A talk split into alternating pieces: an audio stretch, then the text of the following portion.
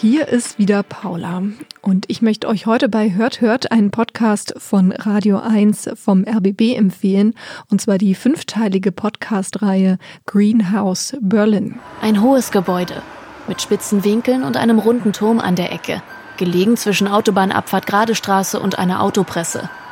In der Nachbarschaft nur Flachbauten mit Gewerbe darin. Kfz-Werkstätten, Firmen für Elektrotechnik und Montage, Bauunternehmen, Schrottentsorgung. Wohnhäuser entdecke ich gar keine in der Nähe. Es gibt keine U-Bahn, keine S-Bahn-Haltestelle, nur eine Buslinie, die einen in 20 Minuten vom Hermannplatz hierher bringt. Wenn du so Hermannstraße in den Bus steigst und ne, du weißt ganz genau, wer mit dir aussteigt. So, ne? Wenn das Screen ausgeht, du siehst es schon so. Ne? Du guckst so in den Bus rein und siehst du drei, vier Leute, so, die steigen gleich mit dir aus. Die Haltestelle heißt Industriestraße. Über einer großen Glastür ist ein Schild angebracht. Greenhouse Berlin. Der Eingang ist offen und führt in ein Foyer mit gepflegtem, marmorartigen Steinfußboden. Das Greenhouse Berlin ist das ehemalige Arbeitsamt in Berlin-Tempelhof. Und hier können sich Künstler und Künstlerinnen Ateliers mieten. Das ist an sich eine gute Sache. Es ist irgendwie noch in der Stadt, allerdings schon auch so ein bisschen, ja, so ein Tick außerhalb, also nicht mehr so ganz im Stadtkern.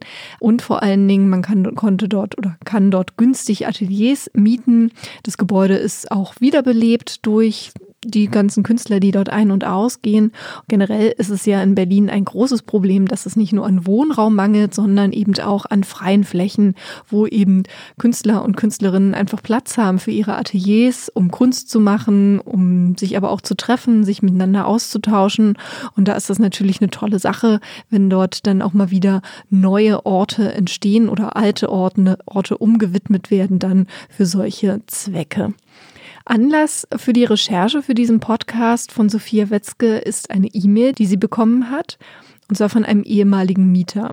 Der hat geschrieben, dass sich dort mehrere Todesfälle ereignet hätten, dass es sich um ein sektenähnliches System gehandelt habe, dass er ja sich selber auch darin irgendwie verfangen hat in diesem System und er ist der Meinung, das muss auf jeden Fall angesprochen werden und das muss in die Öffentlichkeit gebracht werden und vor allen Dingen, es muss sich im Greenhouse Berlin auch etwas ändern. Also hat sich Sophia Wetzke auf die Spur gemacht und mit Betreibern, aktuellen und ehemaligen Mietern und Mieterinnen gesprochen und natürlich auch mit dem Hinweisgeber selbst. Ich frage ihn nach der Sekte, von der er in seiner Mail schrieb. yeah, it's like that. Yeah, right, right, right, right. This was it. Yeah, that was it. Ja, stimmt. Because they call themselves greenhousers. Na, weil die Leute dort sich selbst Greenhousers genannt haben. Like a family. Wie eine Art Familie. They're part of something Als wären sie Teil einer. Sache, die größer ist als sie selbst. When I was there, Als there ich dort war, waren es wahrscheinlich so 200 people. 200 Leute. Ich mag an diesem Podcast zum einen, dass es, naja, im, Groß, im Grunde genommen ist es ein langes Radio-Feature, äh, geteilt in mehrere Teile. Also Radio-Feature sind ja klassisch so 20 Minuten lang oder auch mal eine Stunde lang. Hier hat man halt so mehrere, ich glaube, 20-minütige Feature-Teile sozusagen, die in sich alle abgeschlossen sind, aber dann natürlich im Gesamten dann das gesamte Bild zeigen und natürlich eine ganze Geschichte erzählen. Das finde ich total angenehm und das finde ich ja auch so toll, dass Podcasts sich dafür eben die Zeit nehmen oder dass man sich durch diesen Ausspielweg sich dafür die Zeit nehmen kann. Und was ich auch sehr gerne mag an diesem Podcast Greenhouse Berlin, dass er relativ gut die journalistische Recherche von Sophia Wetzke halt nachzeichnet. Also es ist schon so ein bisschen thematisch gegliedert, dieser Podcast. Also es kommen nicht von Anfang an alle Perspektiven, alle Leute, die was zu sagen haben, zu Wort, sondern es wird schon irgendwie auseinandergedröselt, okay, die Künstlerinnen und Künstler, die dort ähm, gearbeitet haben, andere, die dort jetzt nicht mehr arbeiten, manche, die aktuell noch sind, dann wird dann irgendwann taucht der aktuelle Betreiber auf, beziehungsweise der das dort verwaltet und ähm, es werden dann eben auch so Fragen gestellt wie, ja, wer ist denn dafür eigentlich verantwortlich für diese ganzen Prozesse? Also es ist ein sehr guter dramaturgischer Faden zu erkennen. Das finde ich macht das Ganze sehr einfach, dem zu folgen. Und was ich eben gemeint habe, dass die Recherche halt nachzuvollziehen ist. Also, dass du auf, dass man auf jeden Fall merkt, dass verschiedene Perspektiven mit einbezogen werden, dass Sophia Wetzke setzt diese Perspektiven auch in ein, ja, in einen Kontext, also ordnet sie ein, stellt sie gegenüber die Aussagen, hinterfragt auch die Aussagen. Das Ganze manchmal dann eben auch mit so einem persönlichen Touch. Also wenn sie beschreibt, wie sie sich dabei fühlt, wie sie ja ähm, Person trifft, Interviewpartner trifft, wie sie sich fühlt, wenn sie im Greenhouse Berlin ist, was sie dort sieht, ähm, welche Gefühle sie dazu hat. Und das finde ich eigentlich auch ganz angenehm, weil sie so eben noch so eine andere Ebene rüberbringt neben diesen Fakten und sehr versucht, so ein bisschen persönlich auch die Sachen einzuordnen. Und das ist allerdings auch nicht zu viel. Also es dominiert nicht diese Ich-Perspektive im Sinne von, ich sehe das so und so, ich fühle das so und so, das finde ich ganz schrecklich, sondern man merkt natürlich schon, dass sie versucht, ein großes, breites Bild zu zeichnen. In dem Podcast da geht es eben einmal darum, um natürlich diese mysteriösen Mordfälle. Hängen die irgendwie, ja, ist da jemand schuld daran tatsächlich? Ähm, es wird aber auch nicht überdramatisiert. Diese Mordfälle, äh, diese Mordfälle, sage ich schon, die Todesfälle es sind keine Mordfälle, das ist ganz, ganz wichtig. Sind dort Menschen tatsächlich gestorben? Aber es wurde niemand vorsätzlich umgebracht oder man konnte nicht wirklich einen Schuldigen oder eine Schuldige, also eine externe Schuld irgendwie feststellen von Seiten der Polizei oder der Staatsanwaltschaft.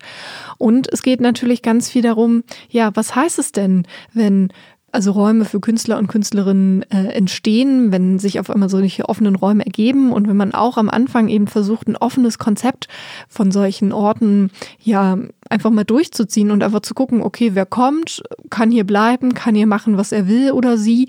Was passiert dann? Muss es nicht trotzdem irgendwelche Regeln geben? Wenn ja, wie können die formuliert sein? Wer ist eben auch verantwortlich? Was passiert eben, wenn wir Leute, wenn da Leute hinkommen mit psychischen Problemen, mit Drogenproblemen?